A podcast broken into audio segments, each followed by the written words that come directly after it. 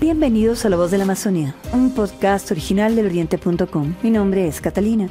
El tema de hoy Minería bien hecha, la oportunidad que tiene el Ecuador para desarrollarse. Con tan solo 12 proyectos mineros avanzados, las exportaciones tendrían un valor presente de 176 mil millones hasta el fin de su vida útil en 2052, abriendo así el camino para una gran cartera de proyectos y consolidando a la industria como uno de los principales motores de la economía nacional. Nuestra invitada, María Eulalia Silva, presidenta ejecutiva de la Cámara de Minería del Ecuador.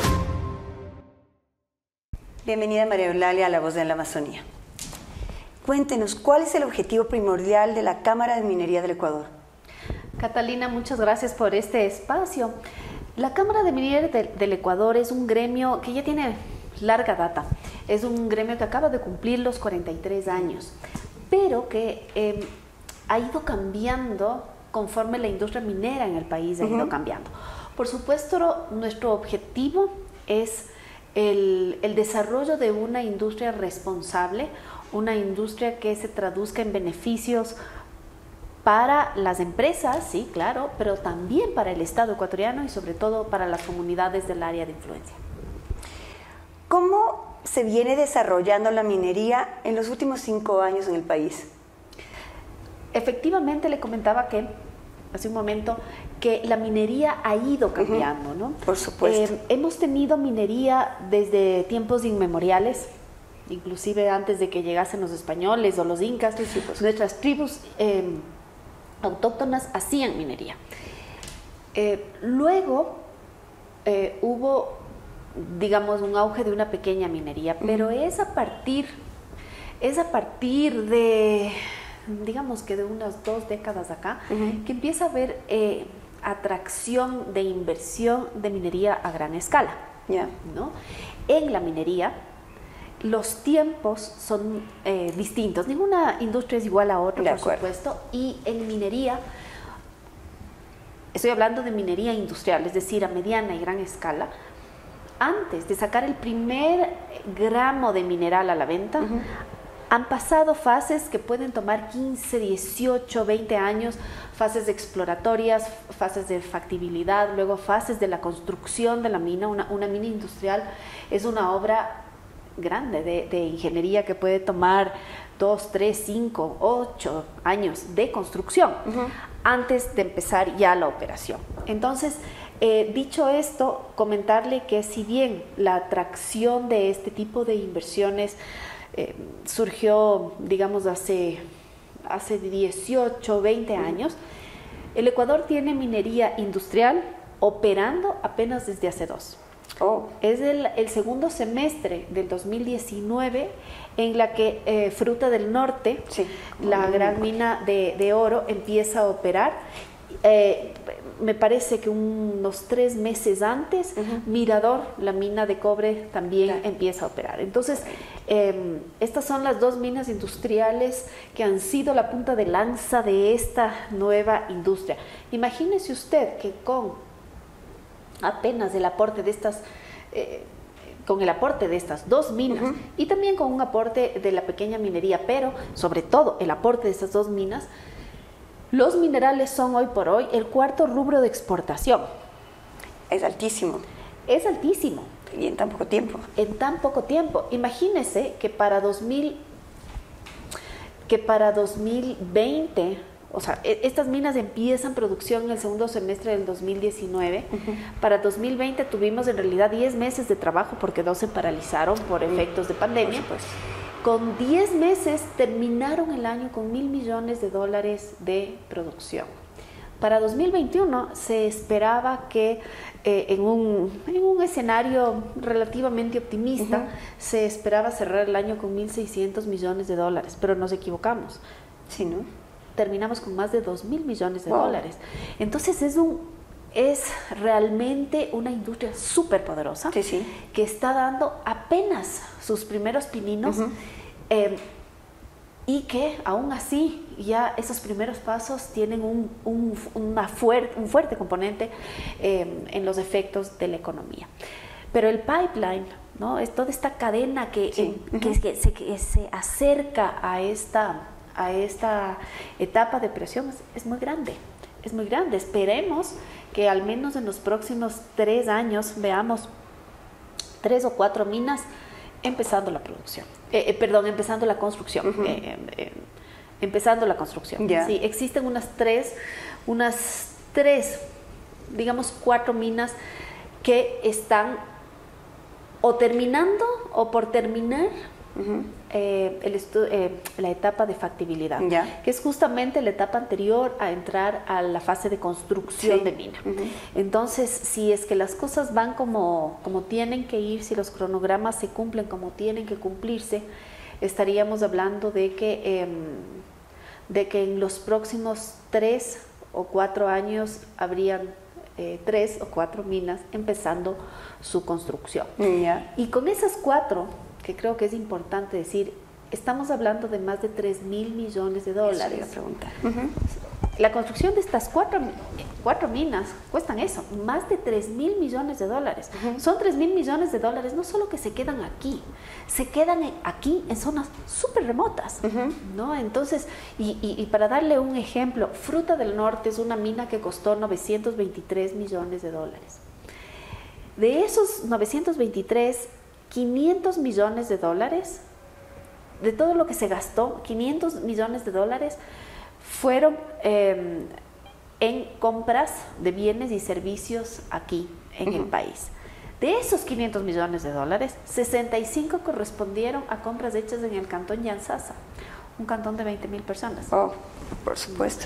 Entonces, realmente eh, la, la industria minera es una industria que tiene un poder enorme de, desarrollo. De hecho, en algunos, en algunos países no se les llama minería, se les llama industria de desarrollo. Oh. Justamente, justamente porque tiene esa, esa capacidad. Y considera que la legislación, por todo lo que me dice, considera que la legislación también ha aportado para que esto se realice desde hace dos años acá.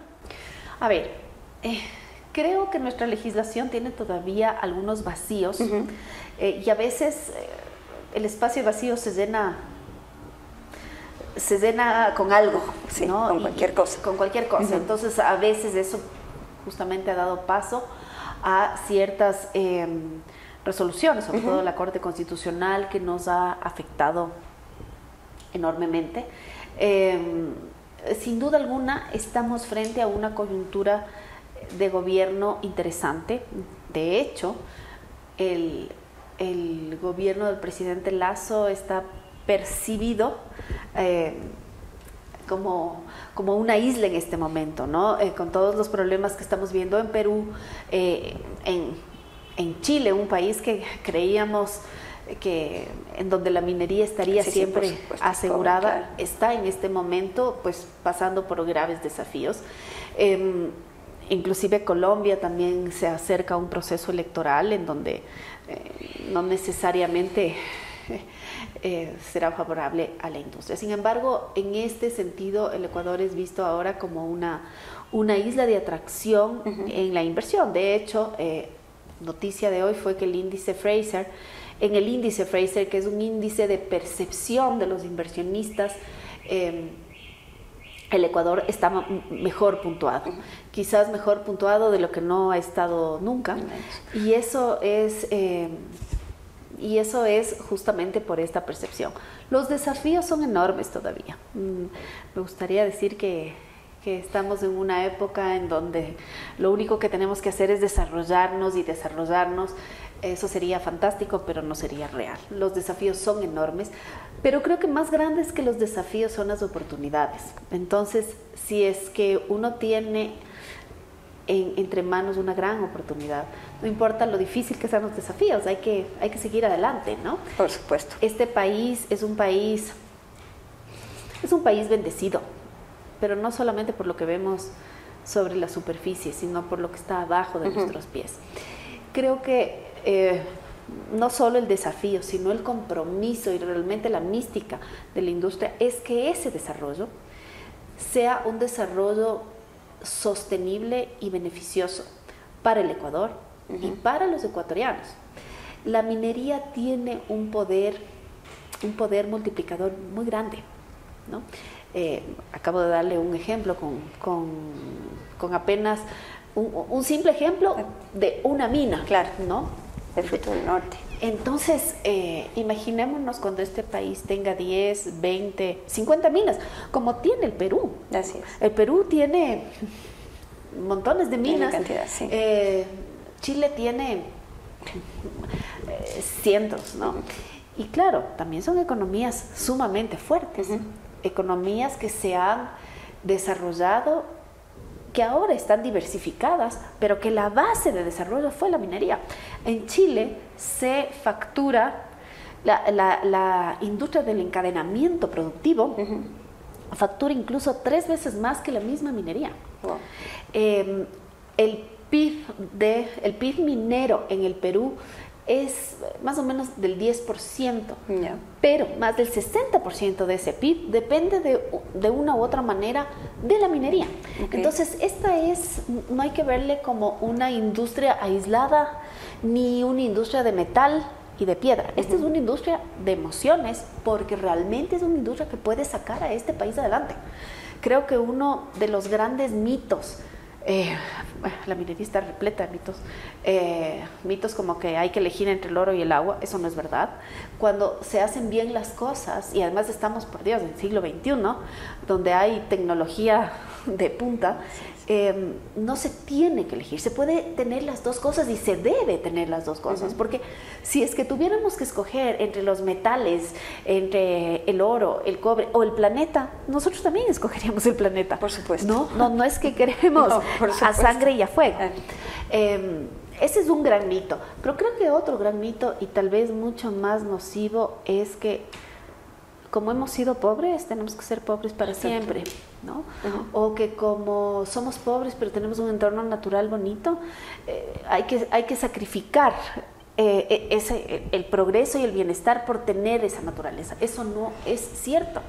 Y creo que ahí va nuestra lucha diaria para para que podamos transmitir esto. ¿no? El Ecuador es un país megadiverso, sí, es nuestro hogar, está en la mitad del planeta que también es nuestro, pero tenemos una gran riqueza mineral abajo que ha despertado el interés de inversores de calidad, inversores que, mm, que cotizan en bolsa y que al cotizar en bolsa están obligados a cumplir los estándares, es decir, a ir mucho más allá de la norma, de autoexigirse mucho más. Entonces, eh, eso es...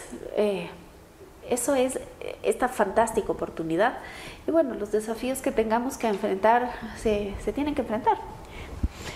¿Qué rol juega hoy la región amazónica en el desarrollo minero? Un rol importantísimo. El Ecuador tiene tiene un potencial minero que está sobre todo localizado en las estribaciones de los Andes hacia la parte amazónica. ¿Ya? Entonces, eh, digamos, uh, Imbabura, Carchi, Bolívar, Azuay, El Oro, Loja son provincias mineras. Pero hoy por hoy, eh, la provincia minera es Zamora Chinchipe, donde están justamente Mirador y Fruta del Norte. Zamora Chinchipe eh, es una provincia que además fue una de las primeras en reactivarse gracias a la minería. Zamora Chinchipe está registrando un crecimiento económico dispar, por ejemplo, a su vecina Morona Santiago. De acuerdo. Morona, eh, Morona Santiago, que por cierto también tiene un maravilloso eh, potencial minero. Entonces, que el día que tenga minas en producción, nuevamente entrará a esa, a esa cadena de, progreso y de desarrollo. ¿no? Entonces, eh, definitivamente la región amazónica es una región importante, muy importante para efectos mineros, sobre todo el sur, eh, Morona, Santiago y Zamora, Chinchipe. también creo que hay que decirlo, que lamentablemente también la región amazónica, no solo la región amazónica, pero la región amazónica, estamos viendo es presa de la minería ilegal. ¿no? Por supuesto. Lo hemos visto en, en Yutsupino, eh, lamentablemente no, La, minería ilegal es un azote y no solamente para el Ecuador, también para Perú, eh, también para Colombia, también para Brasil. Y, vemos que, bueno, han habido brotes en Buenos Aires, en Saruma, en Esmeraldas, ahora también en Yutsupino. Entonces, eh, yo creo que es, es un desafío del Ecuador, pero tal vez es un desafío particularmente para la región amazónica, decidir o, permitir o apoyar qué tipo de minería quiere, porque va a haber minería, eso no nos tiene que caber duda. Pero ¿qué tipo de minería?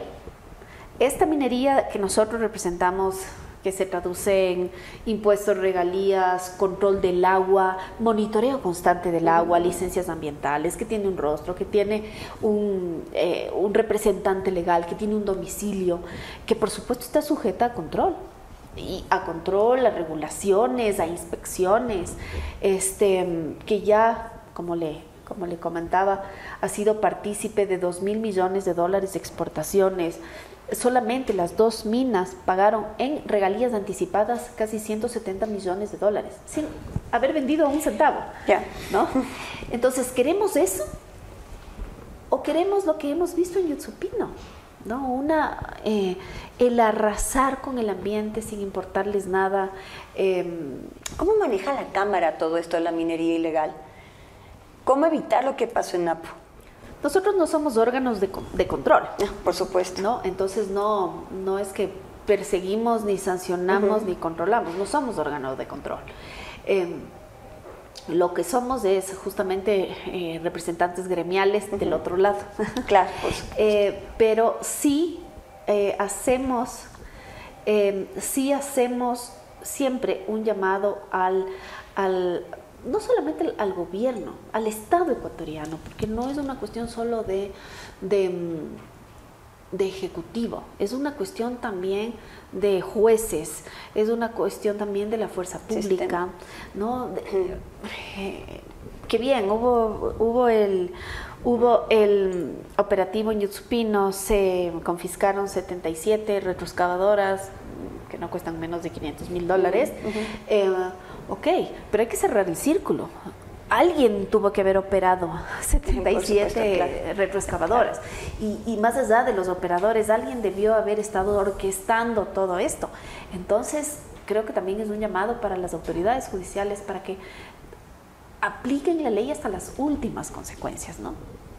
A nosotros, particularmente, la minería ilegal nos afecta muchísimo. Por supuesto. Como nos afecta a todos los ecuatorianos, ¿no? Eh, pasivos ambientales, eh, además es una actividad que está conexa con otras actividades delictivas, narcotráfico, trata de personas, sicariato, etc. Eh, pero además de eso, es una actividad que reputacionalmente nos afecta. ¿No? En, en este país donde todavía no se sabe bien em, qué es esto de la minería industrial, eh, no, pues ven eso y dicen, no, la minería es terrible. No, esa minería es terrible y, estoy de acuerdo, esa minería es terrible, no la que nosotros representamos. Em, creo que también otro problema grave es que muchas veces hay focos de minería ilegal en distritos mineros. Entonces, en muchas ocasiones las compañías mineras han denunciado, han denunciado eh, las actividades de, minería ilegal, porque obviamente, eh, primero, no quieren que haya contaminación en esa zona que pueda ser eventualmente imputable. Eh, segundo, la minería ilegal no llega sola, no es que llegan, sacan ah, y se van, llegan a sangre y a fuego, entonces obviamente no queremos necesitamos, como cualquier industria, trabajar bajo parámetros de seguridad física también, no solo jurídica, sino, sino física. Entonces, eh, es, es, todo un desafío para, para el país, creo yo, y a nosotros particularmente, como le digo, sí nos, sí nos afecta. ¿Cómo manejan todo lo que es el ambiente ecuacorriente y, y Lundingold, perdón? No puedo hablar mucho de Ecuacorriente porque Mirador no es parte de la Cámara. Ah, ok. Entonces yo no podría eh, mal podría hablar de ellos porque en realidad no, no conozco a profundidad, pero sí conozco a Fruta del Norte. Claro, lo único. Eh, a Fruta del Norte conocemos, eh, a ver, eh, en cuanto al ambiente, bueno, le puedo decir algunas cosas y esto no es particular de Fruta del Norte, sino de toda la industria, asumo que también de... de- Claro, el, el- el impacto sobre todo medioambiental en la Amazonía. A ver, quisiera empezar hablando del agua. Ya. El agua, eh, a ver, en una mm, concesión minera el agua se utiliza en dos, para dos temas. Ok. Uno para, digamos, aguas domésticas, para campamentos, baños, etcétera, etcétera. Pero otro es el agua industrial que se necesita, sobre todo para la molienda de la piedra. Ya. Ok. Esa agua no puede ser tomada ni de cualquier parte ni en cualquier cantidad. Esa agua tiene que ser tomada según lo que la licencia ambiental así lo determina. Entonces, digamos, si aquí está la concesión y por aquí pasa el río, la licencia ambiental le dirá, usted puede tomar agua de este río, o de, no, no de aquí, de acá, de donde sea, de este río, y establece las cantidades. Ok. Muy bien. Una vez que es tomada el agua, el primer paso es monitorear en qué estado entra esa agua. ¿no? Eh, ya entra el agua, se registra su estado. eh, adentro el agua está en constante recirculación, porque además es agua industrial, entonces se puede seguir eh, recirculando. Cuando tiene ya que ser devuelta al ecosistema, pasa por varios filtros y por varios tratamientos. Y una vez que un laboratorio externo, no solamente interno, que también hay, un laboratorio externo dice que el agua está en iguales condiciones Como llegó. como, como llegó, puede ser devuelta al ecosistema. Hemos visto, por ejemplo, en Fruta del Norte sucede eso, que el agua no está saliendo en iguales condiciones, está saliendo incluso mejor, Oh. porque se hace un tratamiento bien, bien concienzudo y muchas veces mejora la calidad del agua, entonces se está devolviendo al ecosistema en mejores condiciones de la que fue tomada. Eso en cuanto a agua.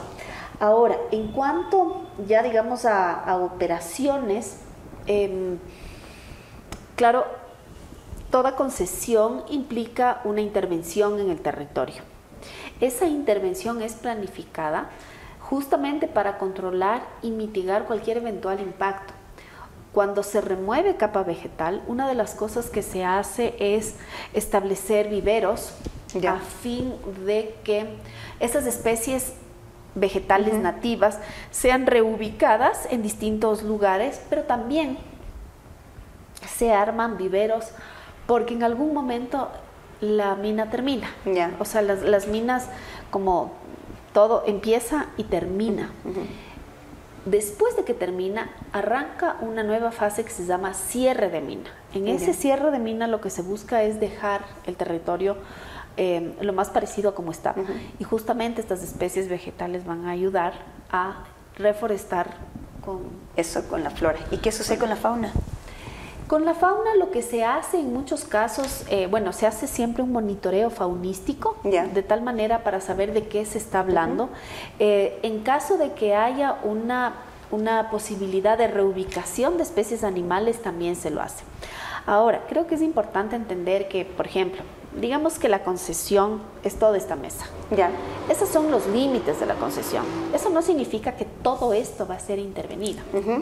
La, la concesión son esos límites, pero eh, digamos los campamentos son, son mínimos. Estas primeras etapas tienen una intervención menor en el ambiente, porque se hace mucha prospección, que, que básicamente es un trabajo de laboratorio. Ya. Eh, y cuando ya empieza, digamos, la operación, eh, es una operación que se hace lo más responsablemente posible. Hay que entender también que tenemos restricciones constitucionales, ¿no? Igual Sí, que tiene el petróleo. Sí, o sí. sea, un área protegida, que es un área donde se requiere un altísimo nivel de protección, eh, sea por la diversidad faunística o vegetal, es un área donde está prohibida la minería. Eh, el, el 407 de la Constitución claramente establece que no se puede hacer actividades mineras en áreas protegidas, centros urbanos y zonas intangibles. Entonces ahí no se hace. pero existen otros lugares donde sí se puede hacer, donde la ley lo permite y por supuesto se puede hacer bajo estas normas, eh, estos estándares y con esta tecnología avanzada. ¿Y al momento tienen algunos otros proyectos pendientes en la región amazónica? Hay montones en la región amazónica, hay, hay algunos. A ver, puedo mencionarle algunos. Por ejemplo, hay un lindo proyecto eh, que se llama eh, Guarinza. Ya. Guarinza está en Morona, Santiago. Eh, es un lindo proyecto porque es una alianza estratégica entre la compañía minera y la comunidad de Guarins y de Yavi, que ah, son comunidades Shuar. entonces, toman decisiones de forma conjunta, mm. em, la comunidad está, eh, está involucrada y por supuesto eh, defiende su proyecto, porque es su proyecto, claro, entonces es súper interesante. Em, hay algunas otras concesiones em, que, están, que están avanzando, eh, pero, pero sí, hoy por hoy, digamos, Morona, Santiago y Zamora Chinchipe son los... en la misma Zamora Chinchipe hay otros proyectos que todavía están en estatus de, proyecto, pero que podrían haber muy, muy interesantes. ¿Y cuáles han sido las dificultades que han encontrado en la región amazónica para poder desarrollar los nuevos proyectos? Mire, Catalina, yo le diría que más que, que dificultades es un gran desafío de la industria tener mano de obra local. En algún momento, perdón, mano de obra local calificada, ah. ¿no? Calificada, ¿no? Y claro, eso es parte del desarrollo de la industria, es, normal, ¿no? Eh, digamos, en la cordillera del Cóndor, hace 30 años, no iban a haber geólogos e ingenieros de minas. No, no. Para, ¿no? no, eh, pero ahora sí, ahora hay chicos y es parte del compromiso que tiene la, la industria. Le voy a contar una anécdota que es lindísima. Cuando Fruta del Norte llegó, más dicho, cuando Lundingol llegó y se hizo cargo de la, de la, de la concesión, ya se acercaban eh, y, habían, digamos, avanzado estas etapas exploratorias, llegó a la comunidad y, e identificó que uno de los problemas más recurrentes era que la gente no había terminado el bachillerato. ¿Ya? Eso, hablando sobre todo de su zona de influencia. Sí no habían em, completado su bachillerato. Hicieron un programa conjuntamente con el Ministerio de Educación, eh, una alianza público-privada para em, poner en marcha un programa de bachillerato tardío. En ese bachillerato tardío se, se graduaron algo así como 300 personas. Wow. desde 20 años hasta 70 y pico que querían ser bachilleres, que tenían el derecho a soñar, llegar a eso. Después, pero esto era una primera fase, o sea, fue algo muy, muy pensado y muy, em, muy facetado. Después de esa fase, empezaron una siguiente fase que se llamó el PECOM, que es el programa de capacitación de operaciones mineras. Para entrar al PECOM era necesario ser bachiller Oh. O sea, era una... Era una requisito. Era un requisito. se, les capacitó, eh, ellos obtuvieron su título. Ya. Y algunos de ellos hoy están trabajando en Fruta del Norte. Oh. Sí, y no son solo ellos, son ellas también.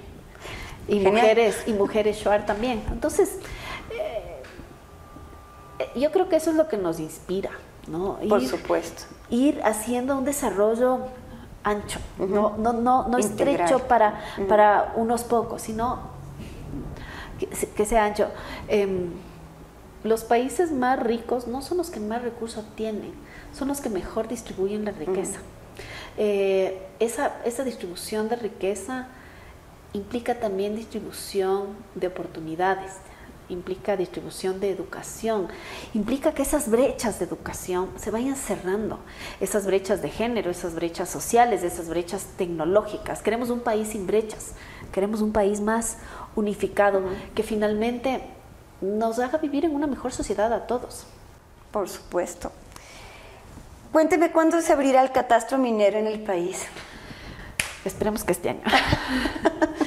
esperamos que este año. Eh, esta es una decisión del gobierno nacional eh, que, ha expresado su deseo de hacerlo, no se puede hacer de la noche a la mañana, eh, no solamente por cuestiones técnicas, sino también por una cuestión de, de, framework jurídico, pero están trabajando en eso. Están trabajando, sí. Esperemos que este año ya se, ya se abra. Ya se abra. Sí. Del 6 al 11 de abril hubo en el, el encuentro latinoamericano de minería. ¿Cuáles fueron las conclusiones? Sí, fue un encuentro y un espacio súper interesante. Eh, em, el año pasado nació el AMI en realidad. Nació el AMI, em, una iniciativa que vino de la Asociación Colombiana de Minería y nació en la plena virtualidad. Entonces todos nos conocíamos por pantalla. Este año en realidad fue virtual, pero ya los representantes de los gremios ya estábamos eh, unidos en Washington. Y las cosas fueron más interesantes inclusive de lo que, de lo que mm, pudimos prever, porque todos hablamos de nuestras oportunidades, todos hablamos de nuestros desafíos y creo que todos estamos eh, enfrentando más o menos lo mismo. O sea, los desafíos hay aquí y en todas partes. Eh, las oportunidades hay aquí en todas partes, ese deseo de involucrar a la, a, la, sociedad, a las comunidades aquí en todas partes. Pudimos compartir experiencias positivas en lo social, en lo ambiental, súper bien. Pero creo que además, creo que hubo dos temas que quedaron muy claros durante el ELAMI y durante la agenda que tuvimos en el ELAMI. La primera es que lo esencial para la transición energética son los minerales. Em, muchos países ya tienen deadlines para sustituir el parque automotor de combustible fósil por eh, vehículos eléctricos.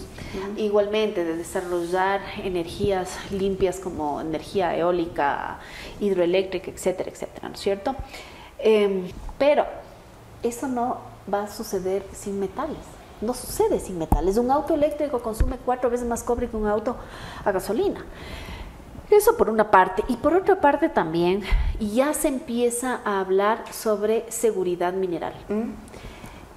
Porque, y lamentablemente es un, es un hecho sin duda alguna lamentable, pero lo que está sucediendo en este momento en Europa con la guerra, con la guerra entre, eh, con la invasión de Rusia a Ucrania, también ha dejado entrever lo frágil que es digamos, este, este sistema interplanetario o, o internacional em, al momento del suministro de energía. Entonces, petróleo, electricidad, gas, minerales, son, eh, son insumos vitales, vitales. Si es que el día de mañana puede no haber una fruta, se sustituye con otra. Si es que no hay un tipo de carne, se sustituye con otro. Si no hay un amenity, se sustituye con otro. Pero si no hay minerales, o si no hay energía, o si no hay gas, eh, nosotros nos ponemos saquito, ¿no? O, o nos ponemos camiseta. Pero en latitudes norte y sur, un invierno sin gas significa un invierno sin calefacción. Eh, ¿no? E igualmente, toda la industria requiere de metales. Imagínese usted lo que pasaría el día que no haya un aprovisionamiento de minerales. ¿De qué industria? ¿Qué industria en el mundo puede decir yo puedo vivir sin metales? Nadie. Entonces ya se está previendo esa posibilidad.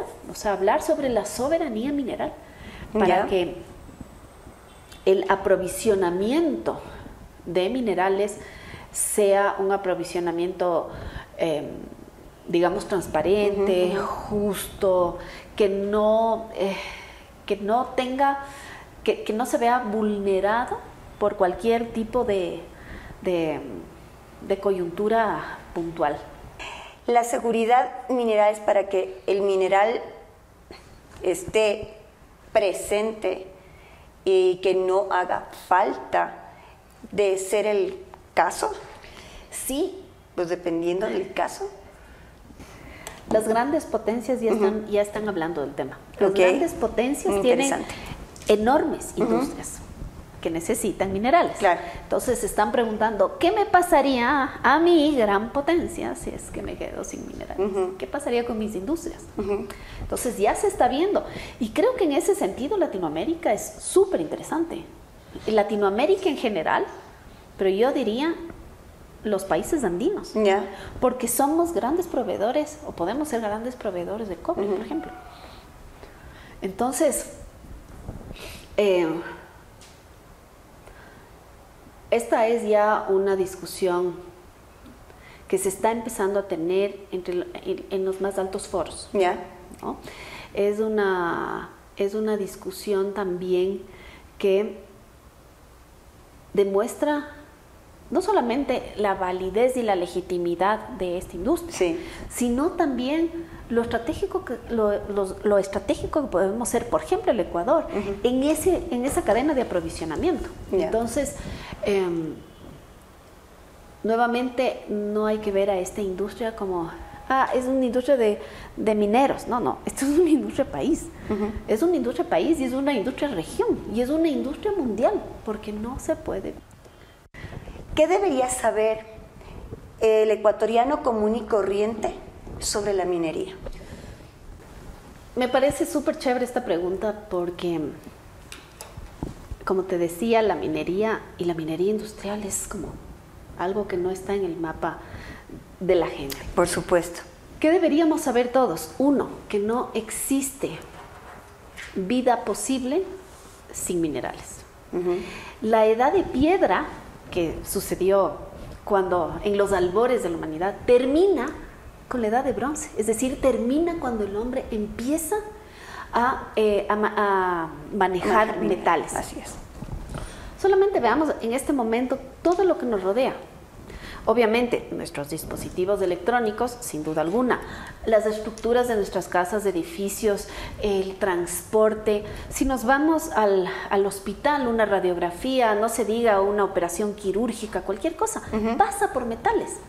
Los metales pasan también por todas estas energías limpias. Eh, las bicicletas, los instrumentos, los instrumentos musicales, los, los aviones, todo. No existe forma de que no, no consumamos metales hoy. Pero de aquí a 20, 30, 50 años, donde ya están establecidos eh, deadlines para la sustitución de autos eh, a combustible fósil por autos metálicos, vamos a necesitar muchísimo más. ¿no? Entonces, em, creo que es em, vital que se entienda que uno, necesitamos los metales. Dos, la minería es una industria legítima, lícita, reconocida por la Constitución y todo aquello que vemos en Yutsupino, en Saruma, en Buenos Aires, en Esmeraldas, eso no es minería. Eso se llama delito y es el delito de la extracción ilícita de minerales. Eso no nos representa. Nosotros representamos absolutamente otra cosa y, y cuando hablábamos de atracción de inversión de calidad, el Ecuador lo ha hecho. Hemos atraído inversores de calidad. Tenemos eh, inversores canadienses, australianos, británicos, chilenos. Eh, y todos estos países son referentes de países con economías fuertes que desarrollaron una economía fuerte sin depredar el ambiente, sin excluir a comunidades indígenas. Australia tiene comunidades indígenas, Canadá tiene comunidades indígenas y no por eso nadie ha tenido que desplazarse, más bien ha sido una forma de que ellos puedan mantenerse en sus territorios sin, que, sin, sin tener que emigrar. Muchas gracias.